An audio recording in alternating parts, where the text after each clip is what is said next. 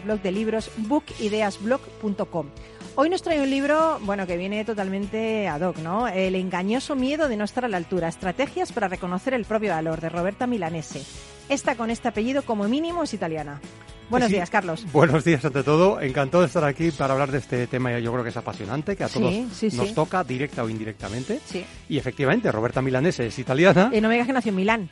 No nació en Milán. Se apellida Milanese. Milanese, pero no nació en Milán. ¿eh? Vale. Eh, pero sí pertenece a una escuela que se llama la terapia estratégica breve de Giorgio Nardone, que hemos hablado alguna vez de Sí, él. sí, sí. que es uno de los movimientos psicológicos más potentes que ha habido pues en los últimos en las últimas décadas, ¿no? Y que realmente pone solución a temas como este, como el del síndrome, el síndrome del impostor, que Vale, muchas, muchas personas lo vamos sufren. a ver, pero es que además a mí me interesaba mucho tener la opinión de César Espinel, que es eh, experto en mitología y simbología, docente en la Escuela de Atención, y nos va a hablar del síndrome del impostor, pero nos va a hablar de tres casos, pero de tres casos, casos, que os vais a quedar locos, no, y locas. Lo siguiente, os vais a quedar eh, porque Jonás, Moisés y Buda, ¿no? Buenos Sí. días, César. Buenos días, muy buenos días. Pues sí, efectivamente. Eh, Y además, agradezco también esto porque cuando lo estaba preparando ayer, cuando me, me Sí. dijiste el tema y estaba preparando cositas y demás, y vi lo de 7 de cada 10 personas, que me parece una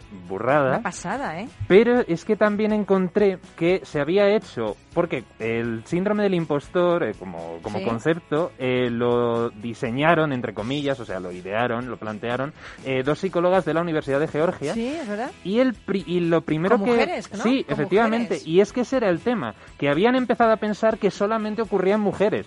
Y en experimentos posteriores vieron que era eso, el 70% de la población del mundo lo ha experimentado alguna vez en su vida. Madre mía, qué interesante. Bueno, pues nosotros estamos aquí por la parte del talento con este tema interesantísimo y por la parte del rock está nuestro querido duende y aquí a los mandos de todo esto.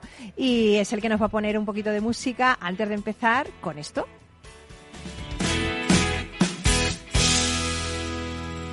Rock and Talent, un programa para ti, para compartir, para sentir, con Paloma Orozco.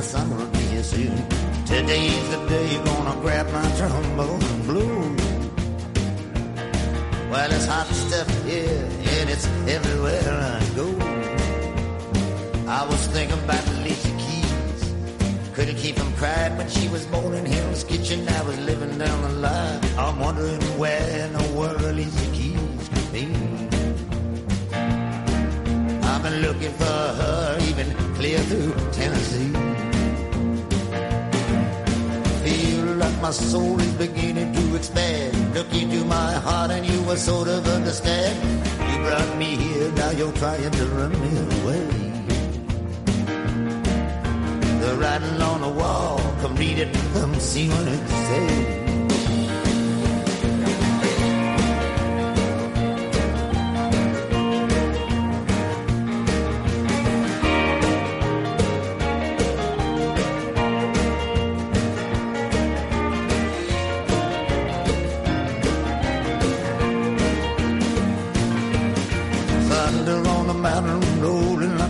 Me encanta Bob Dylan, me encanta en esta canción, aunque en este disco me está chivando aquí el duende que bueno como son adaptaciones de, de música blues pues que hubo bueno un poquito le dieron un poquito de palo por el tema de los plagios. Aunque me dice el duende esta es suya bueno supongo que de las demás también aunque sean adaptadas pero bueno bueno no sé si Bob Dylan ha sufrido alguna vez el síndrome del impostor. Venga llámale. Vamos a ver si vamos a llamarle venga. Llámame a Bob Dylan que se lo voy a preguntar yo ahora en directo ¿eh? pero mientras esperamos hablar con él no es que no tienes el teléfono no claro ese es el tema yo tampoco claro, que, estás de- que estuvisteis de fiesta ayer y está durmiendo, por eso no le está, quieres despertar. Vale, perfecto. Yo es que estuve con Bruce. Pues claro, no, tampoco puedo llamarle. Bueno, hay una cosa que, que eh, al hilo de lo que me ha dicho, uy, al hilo, de lo que me ha dicho César. Eh, yo estoy preocupada por una cosa en este tema, ¿no? Eh, Yo creo que cuando estas psicólogas, que además me gusta que hayas hecho los deberes, César, muy bien dicho, sí señor, muy bien, eh, que empezó con el tema de mujeres, yo creo que la falta de referentes femeninos influye en que a lo mejor mujeres con ese currículum sobresaliente perciban que sus logros son fruto de la suerte, que no son fruto de su trabajo, de su esfuerzo, ¿no? ¿Qué os parece esto? Siempre que hablamos de este tema sale el tema de los referentes. Yo creo que son muy importantes. ¿eh? Mm. ¿Por qué a lo mejor históricamente ha habido menos mujeres en la ciencia? Pues porque había menos referentes en la ciencia Claro. o no había ninguno. Claro. De hecho, Marie Curie fue un hito histórico porque realmente fue una de las primeras mujeres que destacó, mm, por lo menos a ese nivel, en el mundo de la ciencia. Y así podemos hablar de muchas disciplinas. Y creo que tienes razón. Eh, parece que si no hay referentes, mm, como que tú te sientes que no te lo mereces, que, que realmente no es fruto de tu esfuerzo y es fruto de la suerte, del azar o de las circunstancias, ¿no? Sí, sí. Ujú, César. Claro, porque además las que habían eran o silenciadas o se tenían que hacer pasar por varones Sí, o es verdad. entonces, claro, efectivamente. me hubieran matado directamente. Es que es clarísimo y es Sí, sí, evidente y Sí. efectivamente, o sea, estoy, estoy muy de acuerdo con, con lo que decís, o sea, la- lo- los referentes son clave, eh, tanto en figuras femeninas como, por ejemplo, que hemos pasado la fiesta del orgullo, en referentes Sí, LGTBI, efectivamente, que efectivamente. tampoco ha habido, entonces, claro, y ahora que se está empezando a meter un poco en la gran industria cinematográfica, ¿sabéis lo que ha pasado con la película Lightyear? No, ¿qué ha pasado? No, bueno, ah, pues- sí, que había un referente de, Bueno, de un, gay, ¿no? O Un así, referente o- era, era un matrimonio de mujeres, que hay una escena en la que eh, abre una puerta, le dan una fiesta sorpresa a la compañera Sí. de Lightyear y está allí su mujer con el hijo de ambas, le da un beso de bienvenida y ya está. Y ha montado- De ha montado- bienvenida ha, ha sido prohibida en 14 países. No me lo ¿Ah, sí? creo.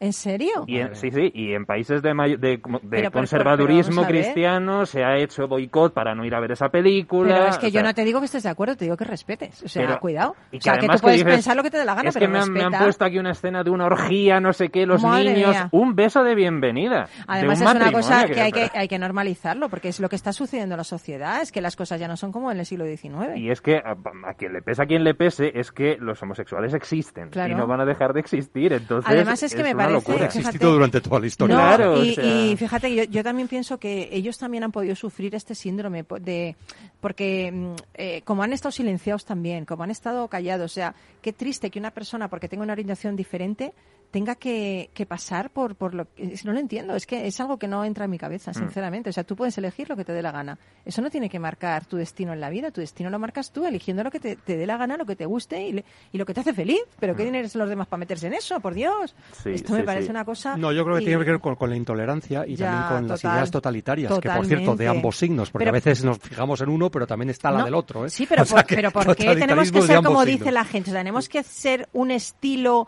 me tiene que gustar lo que le gusta a la sociedad, tengo que ser, no salir del tiesto, tengo que un estilo, pero ¿por qué? Si no soy feliz así, si no soy ese tipo de persona, ¿no? Eh, ¿Vosotros habéis sentido alguna vez que no estabais a la altura? Porque parece que se espera de nosotros siempre que seamos de una determinada manera, que tengamos éxito. De una mujer se espera que tenga hijos. Si no los tiene, madre mía, seguro que no puede. Eh, o de una mujer se espera otra serie de cosas. De un hombre también, que no llore, por ejemplo, que no sea sensible. ¿Alguna vez habéis sentido que no estabais a la altura? ¿Habéis sufrido por eso? Sí, sí, ¿Sí? sí, sí, claramente. Así debe ser. ¿En serio? Sí, sí, sí. Yo reconozco que menos. Así debe ser. Pero en algún momento a lo mejor sí, pero, pero bueno, tú llegaste a escribir un libro que se llama Di- Diario de un fracasado. Diario de un fracasado, sí. Yo me sentía fracasado porque en una etapa de mi vida pues fracasó mi matrimonio y eso me hizo recuestionarme todo, no solo, no solo las relaciones Ya. sentimentales, sino todo lo que era mi vida, ¿no? Mi vida profesional, mi vida Claro, sentimental, mi vida como padre y sí, y Uf. yo me sentía fracasado realmente. Fíjate. Sí, sí. Pero también te sientes mal, ¿eh? fracasado porque parece que si, que si fracasas o fallas, porque a mí me gusta decir que bueno, que es un resultado que no esperas, ni siquiera es un fracaso, eh, en lo que la sociedad espera que tú tengas un éxito, que tengas un- una, una apariencia brillante, tener tu familia, tener si, si todo eso no entras en eso, eh, entonces te sientes mal porque no estás a la altura de lo que esperan de ti, ¿no? Es un Eso- poco injusto, ¿no? Es totalmente injusto. Lo que pasa es que ahí entran eh, temas que vienen en el libro de Roberta Milanese, eh, que se titula El engañoso miedo a no estar a la altura, Ujú. eh, y realmente habla de tres tipos de jueces. El juez exterior, es decir, que estemos pendientes de lo que piensan o dicen los demás sobre nosotros, y ahí entra la parte que tú estás diciendo.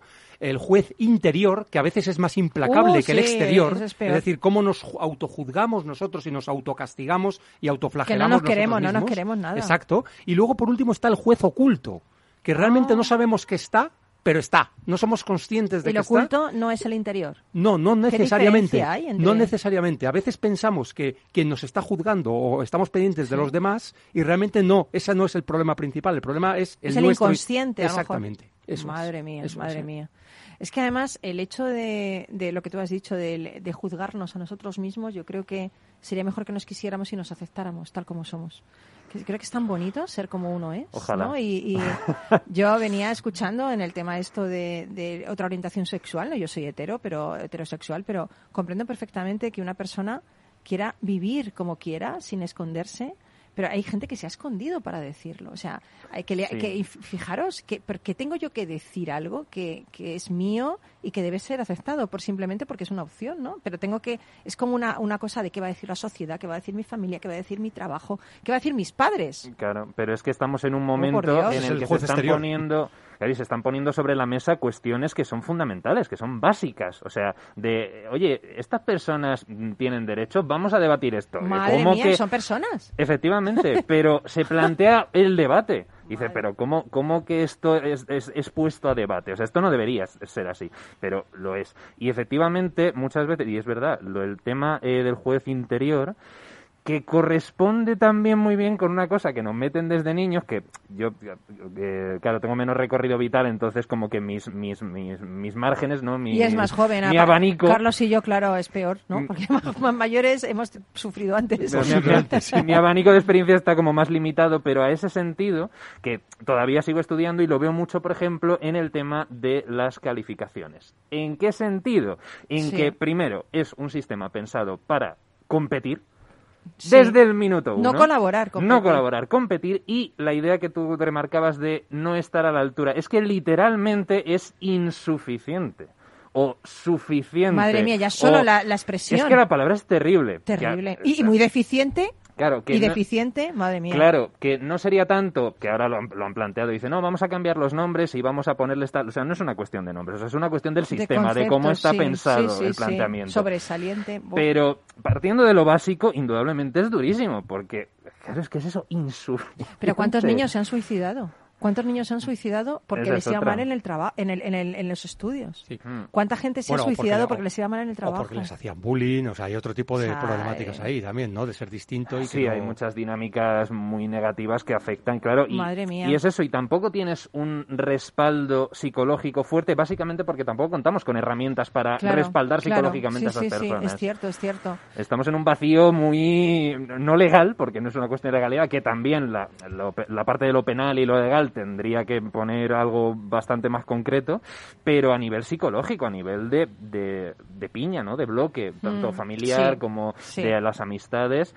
Y aprender a ver los, los signos también, ¿no? Sí, Porque- y reconocerlos. Claro, claro, claro. Pero yo creo que estamos ante una, y creo que lo dice en el libro, una epidemia de inseguridad que está afectando a todas las relaciones importantes de nuestra vida. Yo Sí. creo, ¿eh? No sé si esto, no sé si lo recoge el libro, ¿no? Lo recoge esa el esa libro. especie de e- epidemia de inseguridad, ¿no? Eh, Esa- ante todo. Esa inseguridad realmente lo que genera son miedos. Y al final tenemos que autoanalizarlos y ver cuáles son los miedos. Y aquí hay un catálogo de miedos que aparece en el libro muy interesantes. el miedo a exponerse, el miedo a la impopularidad. Tiene que ver con lo que hemos hablado, el miedo al conflicto. Este yo lo he experimentado muchas veces. A veces no, no he hecho lo que tenía que hacer porque he preferido evitar un conflicto y eso normalmente no es una buena solución. Es no, una- porque es una decisión que te lleva a otra consecuencia. Con lo cual, o decides enfrentarte Justo. o no, pero cada uno tiene su consecuencia. eso Sí. está El miedo al rechazo, ahí está lo que hablabais antes de las personas eh, homosexuales, que realmente... Bueno, y yo el Mm. otro día tuve aquí a, a una maravillosa mujer, ay, no recuerdo el nombre ahora mismo, que es la responsable de, de Soy Curvy, de Sí. las mujeres Sí, con sí, es curvas. verdad, es verdad, sí. Y me decía que ella había tenido bullying en el colegio por estar por estar gorda y que Sí. todavía se sigue metiendo con ella en una, una chavala guapísima, guapísima. Eh, que lo que menos te fijas es si tiene unos kilos de más o no, porque es una mujer con curvas. Además es que qué estereotipos han cambiado a lo largo de la historia. Fijaros cómo pintaban a las mujeres antes. O sea, ahora les pareceríamos a todos anoréxicas, a todos los pintores. O sea, no puedes estar con la Pues está. sociedad, porque claro, unas veces ser gordo está bien, otras veces ser delgado también está mal, otras veces, o sea, sabes que es que la moda es cuestión de moda, no es cuestión de, ¿no? Si tú te sientes sano y te sientes bien. Entonces, esos miedos, eso es el miedo al rechazo, me parece un miedo horrible, horrible. No, No, sé. y además hay otra cosa, y es que la sociedad avanza precisamente por los que hacen cosas diferentes. Claro. Entonces, si al final todos hiciéramos iguales, lo que es el pues consenso claro. de todo el mundo, esto no avanzaría, nos quedaríamos estancados. Esa, es, esa es la realidad. O sea, la gente que ha hecho cosas diferentes Y que es diferente. y que es distinta y que lo demuestra, son los que hacen avanzar al final el- el- la sociedad en general, ¿eh? en todos los ámbitos, ¿eh? no, solo, Sí. no solo uno. Hay más miedos, ¿eh? está el miedo a la inadecuación, no ser adecuado, no estar a la altura, lo hemos hablado antes, Uf. y el miedo al fracaso. Sí, ese Miedo es un miedo que comparte mucha gente.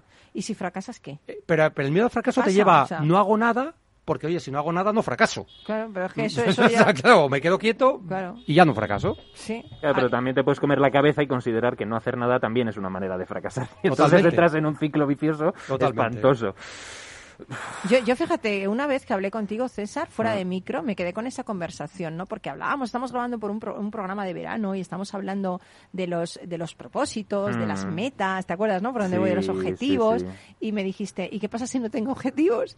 Y me quedé como diciendo, ostras, pues lo vi hasta mal. Pero luego lo comprendí, lo comprendí. Mm. Vivir cada día es un objetivo en sí mismo. A lo mejor no tienes que tener grandes objetivos para ser feliz. Y a lo mejor una persona que tiene tantos objetivos que no cumple le lleva A frustración. frustración también. ¿no? Es que Entonces esa lo es decías una con esa clave, intención, sí, porque yo es- luego lo pensé, ¿no? Sí, es que esa es una clave que a mí me parece también importante. Primero, la parte de, como hemos hablado antes, de los referentes, de los modelos. Sí. Claro, no- claro, es que es distinto, porque esto lo, lo, lo decía muy bien hace ya bastante tiempo. Eh, Bob Hope decía, claro, es que a lo mejor hay demasiados influencers y muy pocos referentes. Y me parece muy buena frase. Creo que sí que yo te estoy con ello, ¿eh? estoy con ello, suscribo. De- claro, entonces es qué modelos Estamos seguimos viendo. sociales Eso y es. quiénes son los referentes. Porque, Sí. claro, hay... Y entonces, claro, él decía algo muy inteligente. Dice, estamos eligiendo bien las causas, pero a lo mejor estamos eligiendo regular a los representantes de Sí, esas sí, causas. sí, sí, oye, pues puede ser, ¿eh? Entonces, cuidado. Y tienes mucha razón en lo que has dicho, que efectivamente la cuestión de la estética corporal cambia. También depende mucho, indudablemente, de, digamos, las posibilidades de vida, el nivel de vida. porque, Exactamente, lógicamente, exactamente. eh, quien estaba gordo en el siglo XVII era porque se lo podía permitir. o sea, eso estaba Sí. clarísimo. Y hoy en día, curiosamente, en muchos casos es al revés. O sea, precisamente quien está gordo es porque no puede tener acceso, no siempre, ¿eh? pero en muchos casos sí, no puede tener acceso a una buena alimentación. Sí. No puede tener acceso a una dieta equilibrada, a una práctica de O no ejercicio. lo conoce. O no lo conoce. No se ha ni pensado eso. Claro, entonces las, lo- las circunstancias son muchas, son muy Y variadas. no se puede juzgar.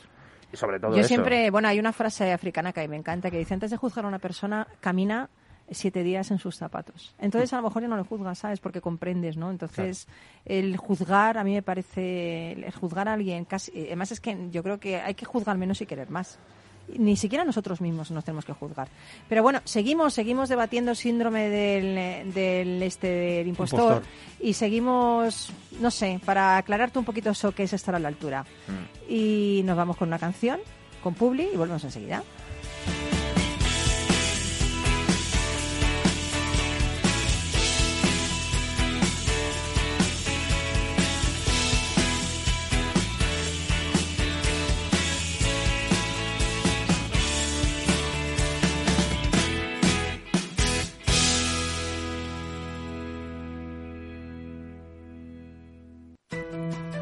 En el balance nos preocupamos por nuestros hijos, por su vinculación con el mundo de Internet y las redes sociales, y analizamos sus riesgos de la mano de Pilar Rodríguez en Familias Enredadas, todos los lunes a las ocho y media de la tarde en el balance, Capital Radio.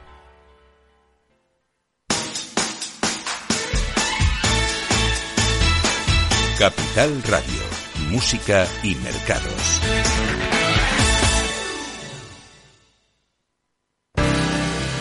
You made a fool of me, but the broken dreams have got to end.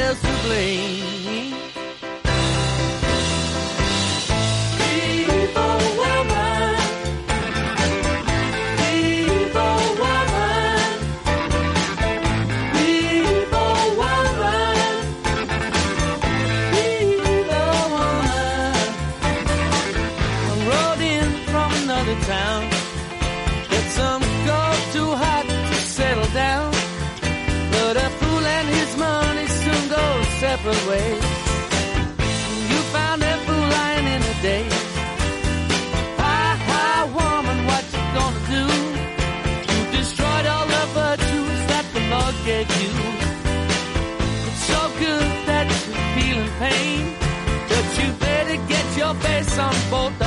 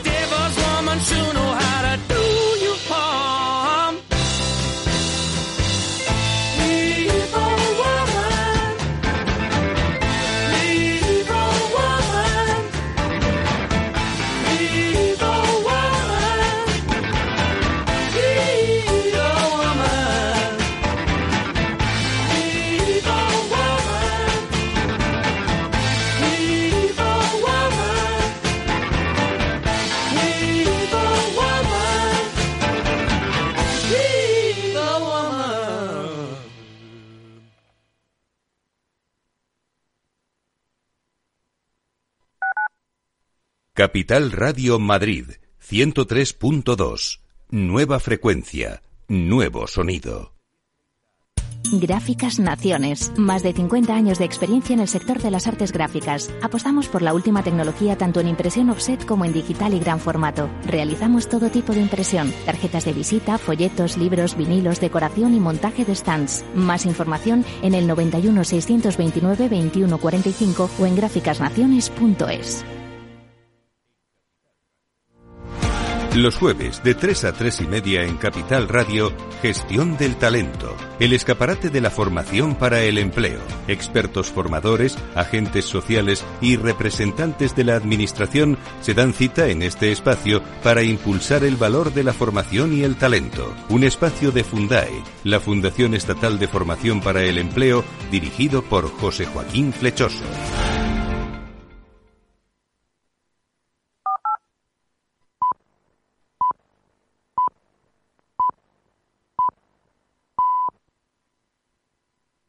Rock and Talent con Paloma Orozco.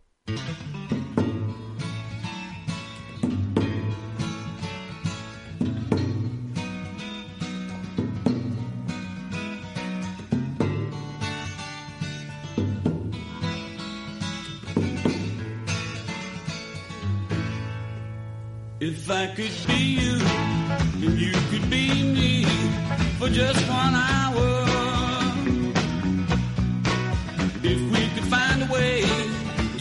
Inside each other's mind. Mhm. If you could see you through my eyes instead of your ego,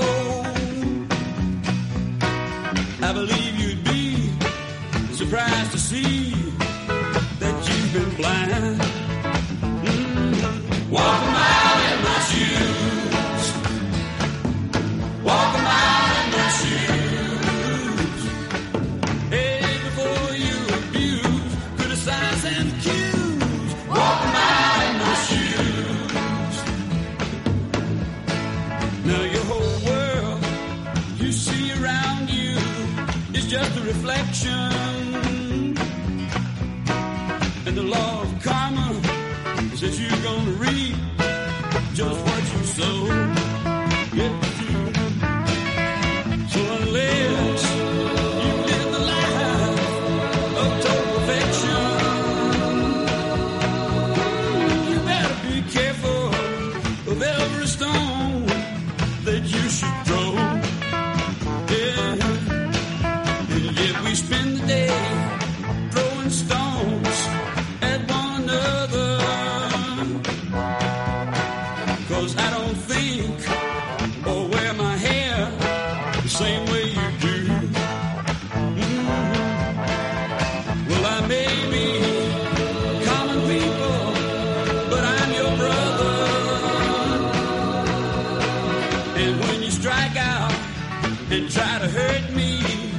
A hurting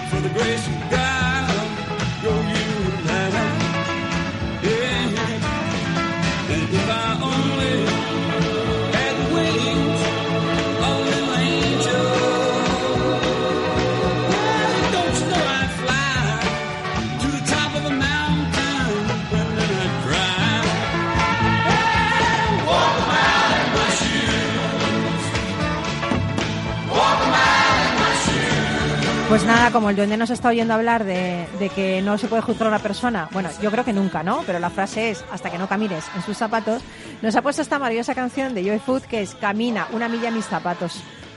Entonces me contarás. Realmente eso es importantísimo. Yo creo que en la, en la base de todo lo que estamos hablando está la autoestima. sí. Y hay una Lo iba a decir ahora mismo. Sí. Venga, la, la frase la tengo apuntada. ¿La, decimos a la vez? Es genial, venga, la Venga, decimos a la una, vez. dos, tres. La autoestima no se hereda, se construye.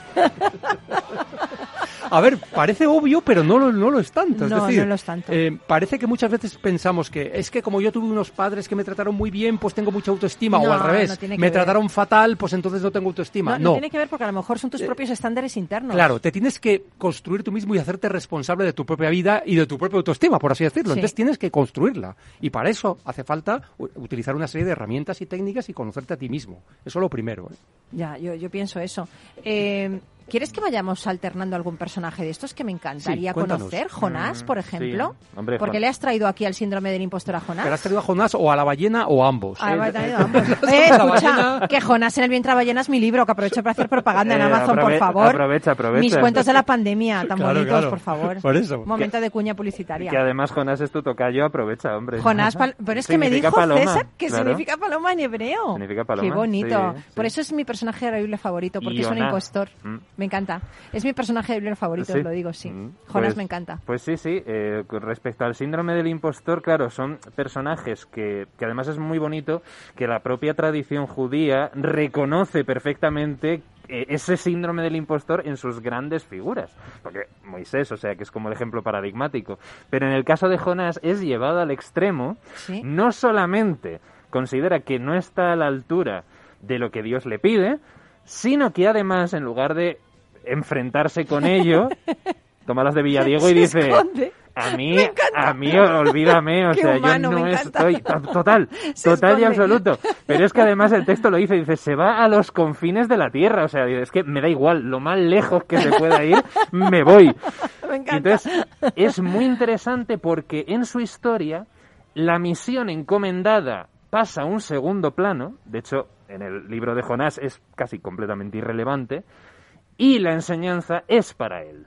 No Claro. es la importancia no es la misión, sino el propio personaje. Claro.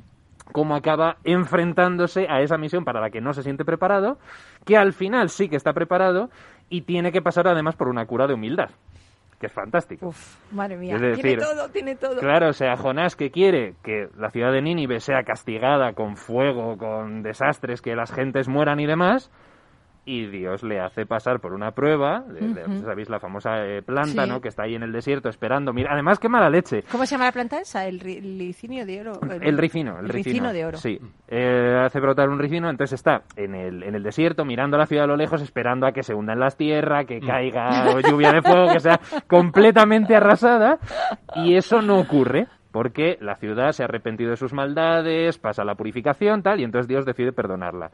Y Jonás se enfada y dice, o sea, que, que me, que me haces ir allí a amenazar con la destrucción y al final no hay mal, destrucción ni hay mal, nada. He quedado mal. fatal. He quedado mal. Y entonces le enseña eso, que efectivamente hace brotar Dios un ricino, que le da sombra, ¿no? Y Jonás está ahí como, ay, qué bien, qué gusto. Y esa misma noche envía un gusano que se come la raíz del ricino y el ricino se muere. Y Jonás se vuelve a enfadar. Dice, ah, Pa' ¿para- una cosa qué?". que tenía. No hay que hacer esta planta y ahora que me la matas y demás. Y Esa era yo antes, ¿eh? ya he aprendido. y, es, y, es el- y esa es precisamente la enseñanza, y eso es lo que le dice Dios. Dice, o sea, tú, con una planta que ni la has cultivado, ni la has plantado, ni la has encima- cultivado, encima ni la has regado, ni la has No quejas. trabajado, que no has hecho nada y te preocupa su muerte. Y no me voy a preocupar yo De los que- por esa ciudad de miles de almas. Claro. Fin del libro.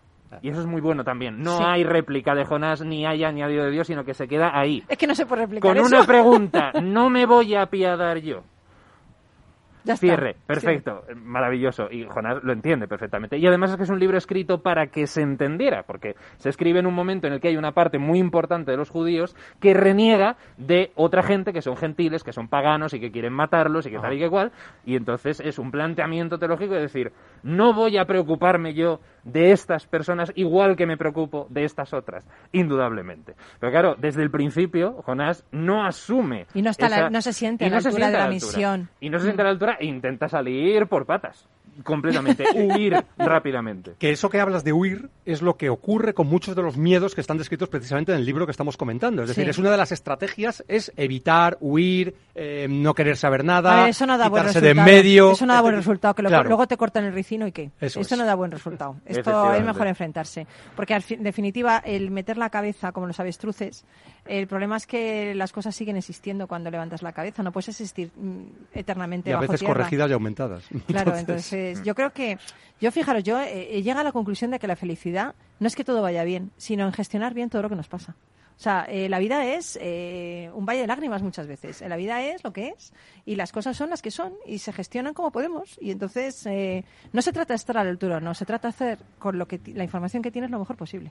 O sea, ahí ya está. Y ni juzgarte tú, ni permitir que nadie te juzgue por las cosas que haces, ni por las decisiones que tomas. Porque tu vida es tuya y tú tienes todo el derecho a vivirla como te dé la gana, ¿no? Pero sí que es cierto que a veces las empresas te ponen el listón demasiado alto. Yo creo que en concreto, vuelvo al tema de las mujeres, ¿no? Se nos ha exigido siempre mucho, ¿no? Tienes que ser como la superwoman, la supermadre, la superempresaria, la super no sé qué, tienes que ir perfecta. Eh, ¿Y qué pasa si no lo eres? ¿Qué pasa si solo eres una persona que haces lo que puedes con tus hijos, con tu, con tu pareja, con, no sé, con, con tu empresa? Con... ¿Qué pasa si eres solo una persona? Es que ese síndrome del perfeccionismo, Claro. yo creo que, que al final nos agobia a todos. ¿eh? Muchísimo. Una de las estrategias que se propone en el libro es, fa- es, es- es- es fantástica. ¿eh? Es mm, que cometas intencionadamente pequeños fallos y veas qué sucede. Mm. Y cuando veas que lo que sucede no es tan terrible como lo que te imaginabas, entonces irás ganando confianza y decir, oye, pues no pasa nada. No hay por qué ser todos los días 100% perfecto. Es que me estoy riendo porque O sea- yo una vez leí un, o sea, me acordaba de un chiste de cuando era pequeña y lo puse en práctica y funcionó con mi padre. Si me ¿Y está escuchando mi padre me mata. eh, papá con amor, ¿eh? Eh, pues fue que, que había, yo, yo era buena estudiante, ¿vale? Lo que pasa es que, bueno, suspendí una cosa. Eh, y- pero siempre he sido muy buena estudiante porque me ha gustado mucho estudiar, pero en matemáticas se me atragantaron y lo suspendí, ¿vale? Bueno, pues además porque tenía un profesor también, no estoy justificando porque era mala en matemáticas, pero tenía un profesor que tampoco me lo hacía. No, no ayuda. No, no ayuda. Mm. Y entonces, eh, pues claro, llegué a casa con las notas, ¿no? Y entonces le dije a mi padre, papá, he tenido un accidente, pero no pasa nada en el metro, estoy bien, me duele un poco la pierna, pero me podía haber matado Sí, porque podía haberme caído en el andén.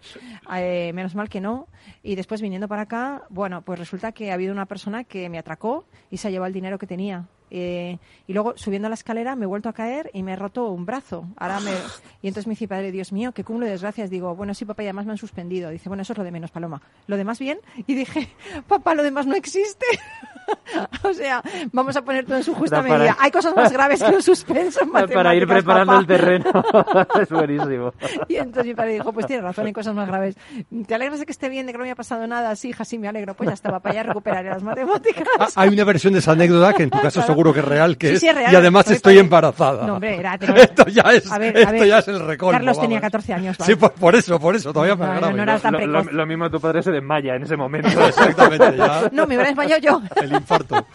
Me he desmayado yo. Pero, pero vamos, sí, esa... Oye, y hay otro también, eh, mm, hay otro que que se llama Moisés también. Mm, ¿Y. Moisés también no estaba a la altura? Claro, son como escalas, ¿no? O sea, son estos tres personajes los he escogido precisamente porque son los que están un poquito en los tres baremos de la escala de medir. Es interesante porque en un nivel intermedio entre Jonás y Moisés estaría Mahoma, porque Mahoma también, cuando recibe la primera revelación en el monte Ira, se piensa que se ha vuelto loco. A ver. Hombre, se te, lo- lo aparece un ángel y te dice, te voy a dar una revelación, digo, mira, a mí no me... Dice que me toma la noche ¿Qué te has anterior. fumado, no? Efectivamente. Dice, no he me ha dado una insolación, esto no es bueno. Está y claro. efectivamente sale Joder. corriendo, se va a su casa y se encuentra con su mujer y dice, eh, por Dios, Jadilla, ayúdame, creo que me he vuelto loco, o el, el Satán que me está tentando y tal. Y su mujer, después de escucharle, le dice, cállate, vuélvete para allá, que esto es importante. Vete para allá, vete para allá y, y míralo con otros Y ojos. fíjate qué interesante, fue su mujer y de hecho se considera que fue la primera musulmana antes que el propio profeta. O sea, Fíjate, ella creyó claro. en él antes que Fíjate, él mismo. Fíjate, O sea, es fíjate. muy qué bueno. bonito. La que tenía autoestima era ella, ¿no? él? Efectivamente. Efectivamente, le decía, haz el favor de volverte para allá, que lo que te tiene que decir Que, es que por, importante. que por lo menos vete a escuchar al O sea, ángel. es muy interesante, claro, no es solamente el hecho de huir, sino también el aceptar y el asumir que a lo mejor efectivamente tienes las capacidades y por eso se ha confiado en ti Mm. y volver y enfrentarte a eso. Pero Moisés, otro síndrome del impostor que no Moisés veía que tiene podía... otro síndrome del Bueno, impostor. También, a ver, es que lo entiendo, ¿eh? Hombre, Mm. a ver, imagínate toda esa, esa gente, llevarla a la tierra prometida, No, madre era mía. el líder, era el líder del pueblo judío. Es que muchos líderes tienen ese síndrome, Sí, ¿eh? sí, sí, Cuidado. Efectivamente, y de hecho no solamente es Mm. Moisés, hay varios profetas de. Israel a los que les pasa lo mismo. Sí. Eh, a Jeremías le pasa lo mismo, a Isaías también, que dicen que no, no, que yo no puedo, que dije a otro que te has equivocado. Moisés le llega a decir que se ha equivocado. Dios, digo, no, Sí, no, sí. tú te has equivocado, o sea... Pues mira, va a ser que no. Como dígame, no, se ha ser- equivocado y cuelgas. ser o que sea, no. Es algo así, pero claro, a o ser que sea, lo tengo claro, vamos. digamos que la, la, la diferencia con respecto a Jonás o a Muhammad, que tienen el impulso de salir corriendo y salen corriendo, Moisés no sale corriendo, Pero- pero, pero le digamos gustaría, que gustaría. intenta escurrir el bulto. Pues eso, diciéndole, eh, te has equivocado, o incluso una frase literal que es, ¿quién soy yo.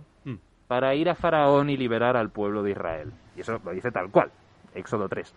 Y claro, ahí es donde tiene todo un diálogo muy interesante que normalmente nos- el inconsciente colectivo se ha quedado con eh, la zarza Sí, ardiente, ardiendo. eh, ve a Faraón, tal, y en el mejor de los casos eh, Y el soy mar- el mar muerto, y el mar muerto. Sí. El mar muerto. Pero ese momento, ese diálogo que tienen de Dios con Moisés, como que no ha impregnado y es muy revelador precisamente por eso, porque es el ejemplo perfecto que tiene el judaísmo para tratar del tema del síndrome del impostor. Es decir, Moisés está renegando, pero no una vez, ni dos veces, ni tres, hasta seis veces le dice a Dios que no.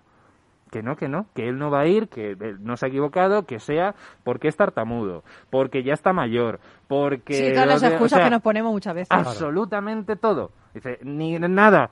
Y al final, Dios le dice, ¿quién le ha dado la vista al que ve y la lengua al que habla? Dice, vete y yo hablaré por tu boca. O sea, yo estoy contigo. Y ese es como uno de los grandes principios del mundo de la teología judía, ¿no? La idea de Dios no está metido en un templo, en un santuario, sino que está donde está el pueblo. Y entonces es ese. Dios personal, ¿no? Entonces, claro, es ese Moisés que siente en todo momento y, y además es que va a durar durante toda su vida. No es una cosa de no, y luego, Sí, ya, luego se me pasa y ya está. Ya, ya. A lo largo de toda la Torah, menos en el libro del Génesis que no aparece, desde el Éxodo al Deuteronomio, los cuatro libros, en todos los momentos siempre hay un instante en el que Moisés duda, de sí mismo. Pero esto puede pasar también en, en las empresas. eh, tú has, has dirigido equipos. Qué importante que un líder esté dando esa confianza, esa autoestima que le falta a alguien de tu equipo, ¿no? Cuando le encargas algo, dices, es que yo no sé si voy a poder, ¿no? El dotar a las personas de esas capacidades.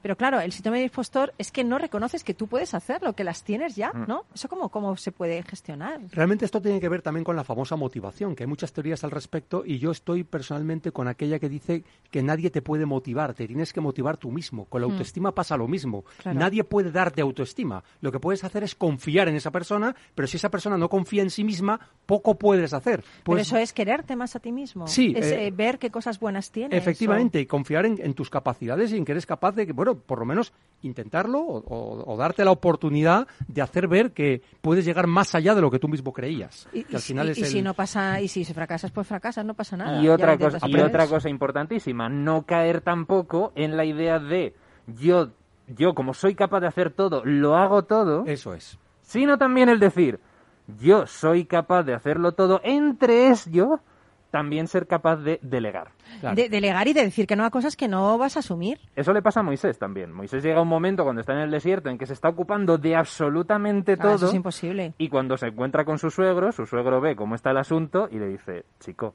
Que te ayudo". delega. Vas a reventar. Delega porque vas a reventar. Vas a reventar. Tal cual. Dice, no te ocupes de estas cosas. O sea, ya sabemos que puedes, ya has demostrado que puedes. Confía Sí, en la es- gente. Confía en la gente porque la gente también es capaz de Eso es una frustración. Y, A ver, y- eso pasa en las empresas también. Y el problema está en que normalmente los directivos, por ejemplo, incluso cuando cambian de puesto, que esto pasa mucho, Sí, sí. eh, como se sienten seguros haciendo aquello que realmente saben que lo hacen muy bien, ya se quedan ahí, no delegan Sí, y sí, no sí, dan sí. el siguiente salto. Y, delegar, al- ¿sabes lo que es? Desarrollar a gente de tu equipo. Claro. Es que delegar es un acto de generosidad. Totalmente. Acordar eh, en qué tienes que delegar, apoyar, pero, pero deja que la gente se equivoque. Como te has equivocado tú y has llegado donde estás, ¿no?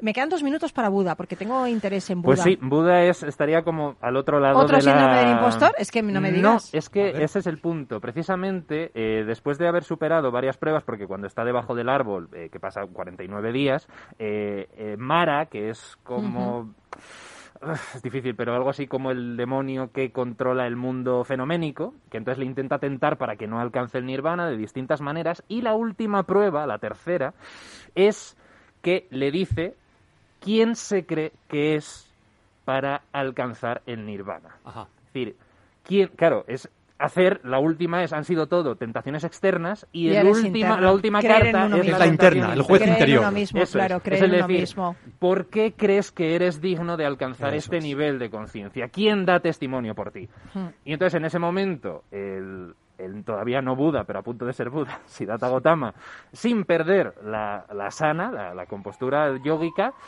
toca con los dedos la tierra y la diosa de la tierra emerge de las profundidades y dice yo doy testimonio por él. Mm, qué bonito. Qué bonito. El ¿no? mundo Qué entero da testimonio. qué bonito. Yo quiero ser la diosa de la tierra. Toco y ya. Y a esa respuesta ya no, ya no cabe. Y a esa Claro. respuesta, eh, Mara se retira y efectivamente Siddhartha Gautama alcanza la iluminación. Qué bueno. Es que los demonios están en nuestro interior, ¿eh? Están en nuestro interior. Nadie te puede hacer daño más que tú mismo si tú, si tú no quieres realmente, ¿no? Eh, en este libro de, de Roberta Milanese, El engañoso miedo de no estar a la altura, ¿cómo se, eh, hay, un, hay un subtítulo que me encanta, Estrategias para reconocer el propio valor. ¿Cómo podemos reconocer el pro- nuestro propio valor? Por eso habla, eh, es muy interesante la gente que, que- que se acerca a este libro, va a encontrar un montón de ejemplos precisamente para hacer eso.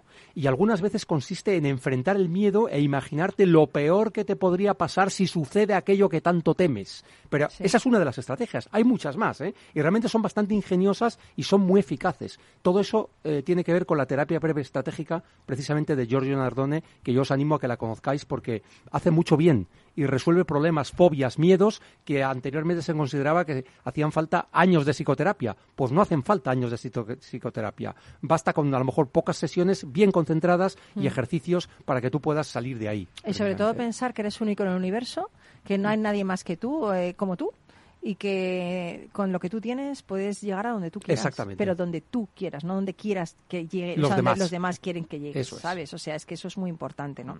Porque eso de estar a la altura de las expectativas de la gente es imposible. No, no. Es imposible, es que es- es- ya te digo yo que no vas a llegar nunca a eso. Porque pff, por expectativas, fíjate todas las que tiene la gente sobre ti. Debes ser esto, debes ser aquello, Además, no deberías nunca, hacer no esto. acaba acaba nunca, nunca, no no, acaba no, nunca, acaba nunca, ¿no? Porque ¿qué es el triunfo? ¿Qué es el éxito? ¿no? Para mí es algo personal, no es algo que se pueda medir. Es algo, una satisfacción interna que te lleva a, a hacer que, que lo que haces en la vida tenga una misión para ti, para la gente que te rodea, un significado. Pero claro, si, si tienes un montón de propósitos y no te los pones tú, sino los demás, pues es que no, no, no lo pensáis esto. Completamente, completamente. Sí, al final se trata un poco de encontrar el equilibrio, ¿no? O sea, el decir, Claro. bueno, a ver, la oferta es esto, las posibilidades son estas, ya tengo que gestionar yo a ver qué me interesa, qué compro y qué no. O sea, no hace falta tener que tragar con el paquete entero, que eso Mm. realmente es lo grave y que es lo que conduce efectivamente muchas veces a lo que habéis dicho, la frustración, ¿no? No, y, y aparte que hay muchos miedos que, bueno, yo siempre digo que el miedo es una creación mental, el miedo no existe, no es algo que tú puedas ver realmente, ¿no? Está en tu mente, solo está en tu mente, ¿no? Entonces yo creo que hacer frente a tus miedos puede hacer que, que seas una persona con más autoestima, ¿no? Porque, ¿qué pasa si tienes miedo al rechazo? Pues a lo mejor... eh, no sé, a lo mejor no te interesa que la gente que te quiera solo te quiera por cómo eres por fuera, ¿no? Es mejor a lo mejor eh, que no te Pero- quieran pero hay veces- directamente, ¿no? Pero hay veces que el miedo al rechazo es imaginario. Tú Ya. crees que te están rechazando y no es así. Entonces, por eso, en este libro también se habla de Sí. técnicas de verifica si realmente los que tú crees que te están rechazando lo están haciendo, pero con algún dato objetivo. Entonces, si haces un diario de eso, eres capaz de darte Mm. cuenta de que no son las cosas como tú pensabas. Última pregunta antes de irnos. ¿Cuál es el miedo más, eh, más importante, más grave, más fuerte, más grande para vosotros? Que, que creéis que no, no es algo personalizado hacia vosotros, sino que creéis en la sociedad de hoy en día. ¿Cuál, cuál crees que la gente tiene ese miedo que es el, el más horrible de todos? ¿Qué miedo sería? Hombre, yo creo que hay dos categorías que yo creo que todo el mundo. El miedo a la muerte, de la cual se habla muy poco en la Sí. sociedad. Sí, sí. Ese es uno. Y luego el miedo a que pasen cosas malas a las personas que tú quieres. Ujú. Ninguno de los dos la puedes controlar. Ya, efectivamente. ¿eh? Pero vamos, o sea. es mi opinión, ¿eh? O sea, Sí, pero creo ¿no? que está bastante César, ¿tú generalizado? ¿eh? Sí, yo le añado el miedo a la incertidumbre. Cierto. Tanto de una parte, Es verdad. pues, en realidad creo que está bastante generalizado. Sí, también. El miedo a la incertidumbre, eh, no solo a nivel eh, económico, Claro. político, social, eh, Mm. incluso hasta familiar, por algunas dinámicas familiares, sino también al miedo de lo que hemos estado hablando antes, ¿no? De la incertidumbre de lo desconocido o de lo que no estás acostumbrado a y que ahora se está, como decís, normalizando o intentando normalizar y que eso también provoca una incertidumbre porque no Hmm. sabes cómo eso, a partir, hablando del miedo, tienes el miedo de que eso influya de alguna manera en tu vida que no puedes controlar. Y como quieres Mm. tenerlo todo controlado, eso que es nuevo, que te es Sí. ajeno y que piensas y tienes el miedo de que te están imponiendo y de que va a acabar con tu hasta identidad, porque Mm. tú has forjado una identidad en base a unas cosas Sí, y ves sí, que sí, esas sí. cosas Se desmoronan. se están desmoronando y eso te provoca esa reacción y eso al final se traduce, creo yo, en ese miedo a la incertidumbre. De decir, ¿qué va a ser de mí tal y como estoy yo ahora? Sí, totalmente, totalmente. Bueno, yo, amigo, amiga, te diré que vuelvo a insistir sobre esto. El miedo es una creación mental. El miedo solo tiene poder sobre ti si tú se lo das. Es como un monstruo que se te mete dentro. Pero si tú sacas ese monstruo fuera, ¿qué, qué puedes? Las cosas que, que te dan miedo y no puedes controlar, mm, ¿para qué vas a experimentar esa sensación angustiosa si no vas a poder controlarlo, no? A veces es bonito dejarse llevar y no controlar todo lo que te pasa en la vida, ¿no? Creo yo. Bueno, pues dicho esto, os agradezco un montón que hayáis estado conmigo hoy. Me lo he pasado fenomenal, he aprendido un montón de vosotros. Gracias, como siempre. Y mm, voy a recapacitar sobre este libro, ¿no? ¿Cómo era? Sí, el libro se llama, se llama El engañoso miedo a no estar a la altura, con el subtítulo Estrategias para reconocer tu propio valor. Y la autora es Roberta Milanese. Y me voy a leer otra vez el episodio de Jonás, que me río mucho con él. y ahora eh, os voy a hablar de... Bueno, os voy a dejar dos, cosa, dos cositas de uno de mis poetas favoritos. Ahora os digo quién es.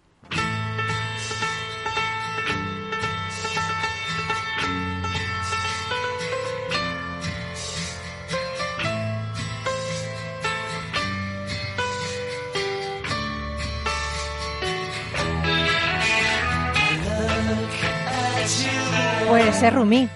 Rumi eh, fue un célebre poeta sufí y erudito religioso.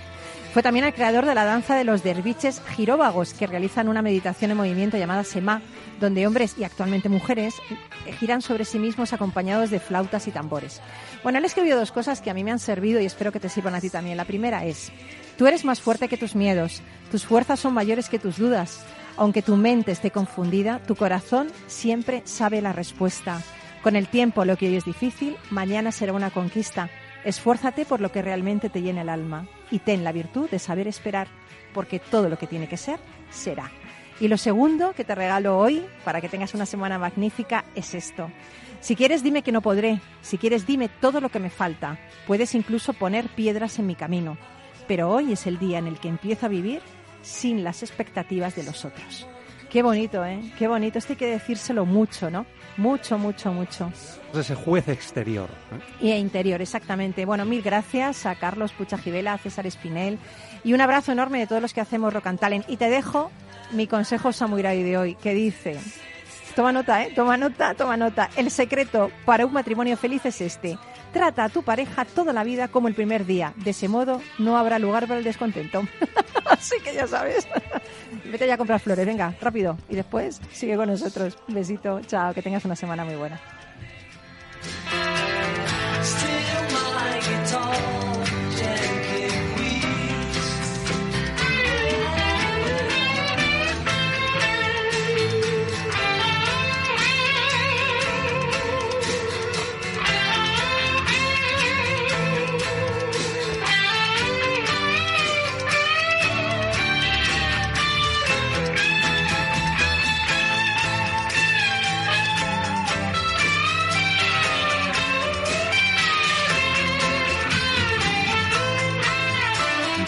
Talent, un programa para ti, para compartir, para sentir, con Paloma Orozco.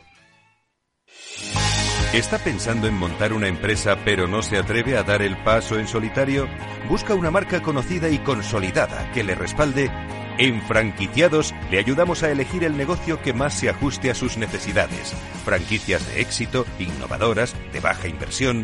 Los miércoles a las 12 en Capital Radio tienen una cita con el único programa de radio de España especializado en la industria de la franquicia.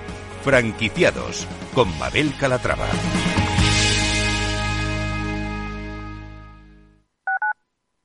Capital Radio Madrid 103.2. Nueva frecuencia, nuevo sonido.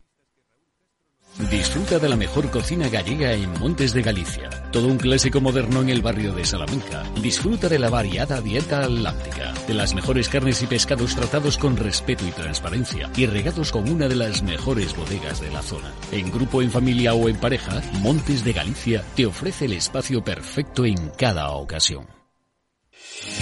¿Está pensando en montar una empresa pero no se atreve a dar el paso en solitario? Busca una marca conocida y consolidada que le respalde. En Franquiciados le ayudamos a elegir el negocio que más se ajuste a sus necesidades.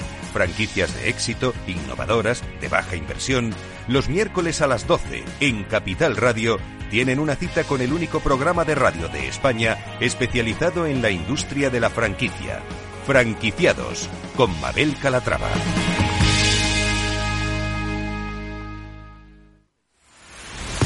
Empresas tecnológicas, escuelas de negocios, sindicatos, organizaciones empresariales, empresarios, formadores y figuras relevantes de las administraciones públicas comparten tertulia todos los martes de 3 a 3 y media en Cibercotizante, un programa dirigido por José Joaquín Flechoso. Cibercotizante, la digitalización desde una óptica diferente. Capital Radio.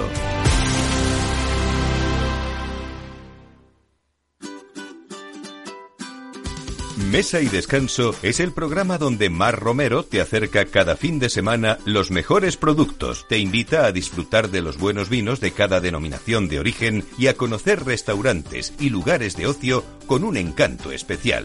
Mesa y Descanso, los domingos a las 13 horas, aquí en Capital Radio.